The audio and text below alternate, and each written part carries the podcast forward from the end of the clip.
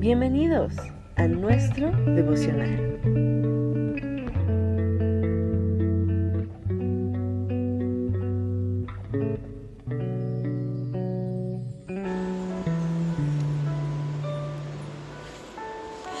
Muy buenos días, el Señor les bendiga. Les saluda la pastora Olga Velázquez del Centro Apostólico Cristo Viene. En esta mañana me inquietaba la palabra de no tocar el manto del ungido del Señor. Que en tu vida jamás, en ningún momento se te pase por la mente tocar la unción de nadie. Que no hables mal absolutamente de nadie. Aún así ese hombre, ese pastor, esa pastora se equivoque, aunque pierda el norte, si ese hombre se equivoca o está de la manera equivocada, así como en algún momento vemos en la palabra que hizo el rey Saúl, que se equivocó y terminó endemoniado por su, por su equivocación, llegando a consultar a brujas. Pero que el rey David en medio de su sabiduría decía que nadie tocara el manto del ungido. Dice que Dios me libre de tocar a su ungido porque él no lo respetaba solo por quien era, sino porque había sido el aceite de la unción, lo que había sido derramado sobre él, que era el mismo aceite con el cual el rey David había sido ungido, y él lo reconocía, que sobre su propia cabeza el mismo aceite había sido derramado. Entonces la unción de alguien más que yo pueda estar tocando la estoy autonegando y lo que está sobre mí lo estoy desechando también cuando estoy hablando de otro ungido. Estoy creando un desacuerdo, estoy creando una atmósfera donde el mundo no entiende por qué estamos hablando mal los unos de los otros. Y yo hoy te digo, hay varios pasajes en la palabra donde aparecen expresiones iguales a estas o similares de, de, no tocar el manto del ungido. Dice en Primera de Crónicas 16 del 21 al 22. No permitió que nadie los oprimiese. Antes por amor de ellos castigó a los reyes. No toques, dijo, a mis ungidos, ni hagáis mal a mis profetas. Wow. Sin embargo, el pasaje más conocido es el que habla, el que les dije antes del rey David, que está en Primera de Samuel 24, 6 y el Señor me guarde de que yo haga tal cosa a mi Señor, es decir, que yo extienda la mano contra él. Se estaba refiriendo Saúl, pues es el ungido del Señor. Aun teniendo la oportunidad para poder matarlo después de que había sido atacado el rey David por Saúl. Fue perseguido, quiso matarle por celos. Pero él así, de esta manera, sabía que no debía tocarlo porque estaba siendo, estaba siendo atacada la misma unción que Dios había depositado en él. Él no iba a levantar su mano. Amén. Aunque esta persona tú sientas que no te cae bien, tú sientas que aunque tú lo haces todo posible por agradarle y no te cae bien, pero que tú no, no levantes tu mano para atacarla.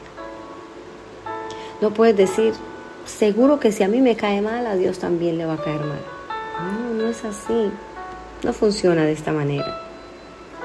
La vida sería mejor sin el mandamiento que dice que no llaméis inmundo a nadie. Eso es lo que dirán algunos. ¿Qué nos pasa? No es así. No es así. Dios nos está llamando a que amemos, a que podamos bendecir, a que no seamos de aquellos que atacan a, a los que están pasando situaciones, a los que están tirando hacia atrás, a los que están retrocediendo que tú te levantes a ungir, a, bendecir al ungido de Dios, al que Dios ha puesto, porque Dios es el único que pone reyes y quita reyes. Y Él es el único que está al control. En otra ocasión el rey David impidió con el mismo argumento que Abisai, su hombre de confianza, matase a Saúl, el que dormía tranquilamente al relento. Y le dice, no lo mates, pues ¿quién habrá que extienda su mano contra el ungido del Señor y quede inocente? Wow. David reconocía, pero ¿por qué hoy en este mundo los cristianos nos, nos, nos queremos atacar los unos a los otros. Si somos parte del cuerpo de Cristo. Y si yo ataco a mi brazo, me va a doler el resto del cuerpo. No puedo tocarle. Dios es el que se va a encargar, Dios es el que va a poner a cada uno en un perfecto orden. Dios es el que se encarga de bendecir y las maldiciones son autoimpuestas hoy por hoy. La gente que está caminando en desobediencia, porque su palabra es clara en Deuteronomio 28. Hasta el 14 nos está hablando de todas las bendiciones.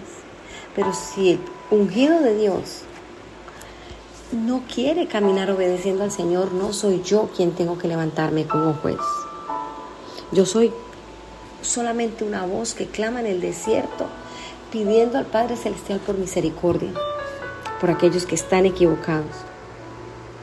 David respetaba de tal manera a Saúl como el ungido del Señor que no, que no perdonó al hombre que lo mató, como no tuviese temor de extender tu mano para matar al ungido de Jehová. ¿Cómo no tuviste temor? le dice en segunda de Samuel. Esta resistencia de David al matar a Saúl por ser el ungido del Señor ha sido interpretada por muchos como un principio bíblico referente para los pastores y los líderes. Fue interpretado como un verdadero amor al manto, un referente entre cada uno de nosotros, para ver que en los días de la iglesia cristiana debemos amarnos y respetarnos. Para ellos, una vez que los pastores, los apóstoles son los ungidos del Señor, no se puede levantar la mano contra ellos. No podemos acusarles, contradecirlos, cuestionarlos, criticarlos. Mucho menos de manera que cualquier acción contraria pudiéramos levantar contra ellos. Está claro que la palabra nos dice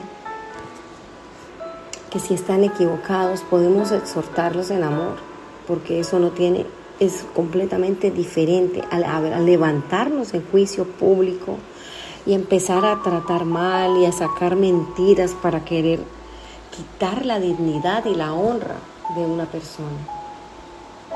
Wow, qué triste. Qué triste verdaderamente ver que el mundo se está destruyendo, pero estamos hablando del mundo dentro de la iglesia de Cristo. La unción del Señor funcionaría como una especie de protección e inmunidad dada por Dios a sus ungidos, para que nadie fuera contra ellos, porque estarían yendo contra el propio Dios, porque somos, apartados, sellados, ungidos por Dios. La expresión ungido del Señor es usada en la Biblia en la referencia a los reyes de Israel. Eran oficialmente escogidos y designados por Dios para ocupar un cargo. Mediante la ocasión era derramado el aceite sobre su cabeza para separarlo para el cargo.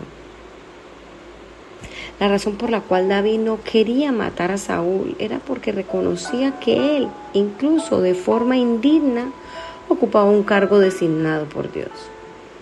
David no quería ser culpable de matar al que Dios había elegido, al que Dios había apartado al que Dios había recibido. Amén. Pero lo que no puede ignorar es que hay respeto por la vida del rey. Él respetaba esa vida, él sabía que debía respetarla. Y yo hoy te digo, ten cuidado de no levantar calumnias, de no levantar chismes, de no hablar, no hablar lo que no tienes que hablar de tus pastores, de tus líderes, de los evangelistas, de los ungidos que el Señor ha llamado y apartado.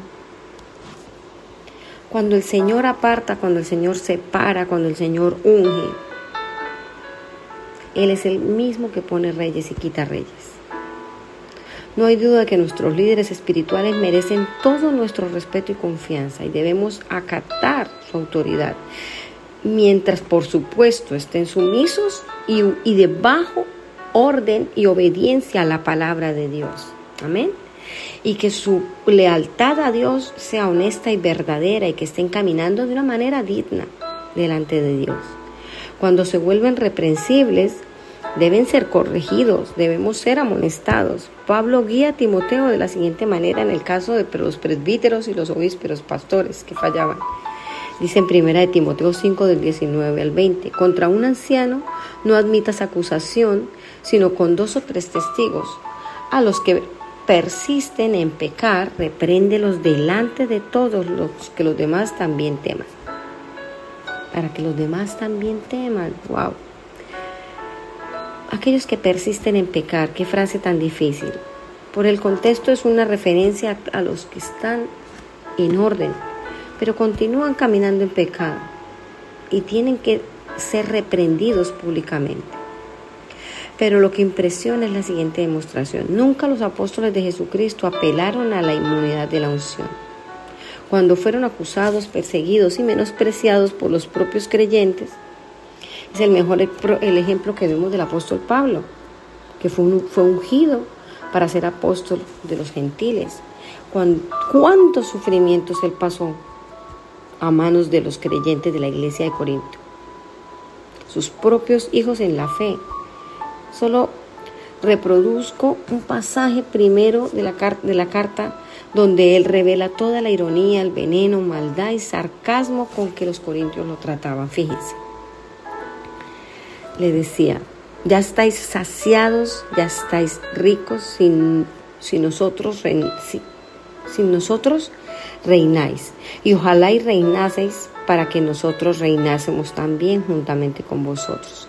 Porque según pienso, Dios nos ha exhibido a nosotros los apóstoles como postreros, como sentencia de muerte, pues hemos llegado a ser espectáculo para el mundo y los ángeles a los hombres. Nosotros somos inmensos en el amor de Cristo, más insensatos por el amor de Cristo, más vosotros prudentes en Cristo, nosotros débiles, mas vosotros fuertes, nosotros honorables, mas vosotros despreciados.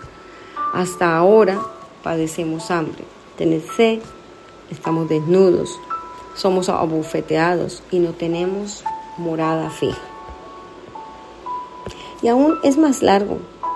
Dice en Primera de Corintios 4 del 8 al 17, por tanto ruego que me imitáis. Esto era todo desde el 8 al 17 que me imitéis. Por tanto, os ruego que me imitéis. Por eso mismo os he enviado a Timoteo, que es mi hijo amado y fiel en el Señor, el cual os recordará mi proceder en Cristo, de la manera que enseño en todas partes y en todas las iglesias. Que nosotros seamos el reflejo de Cristo aquí en la tierra.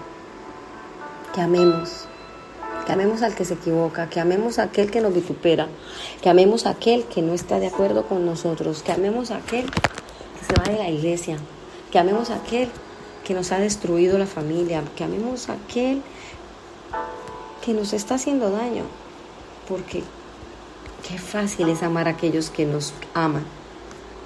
Pero verdaderamente la prueba es cuando amamos a aquellos que nos vituperan, aquellos que nos están levantando calumnia e infamia. Es un llamado hoy al amor, porque el amor es el que cubre multitud de pecados. Ten cuidado de no levantarte contra el ungido de Dios, porque estarías peleando contra el propio Dios.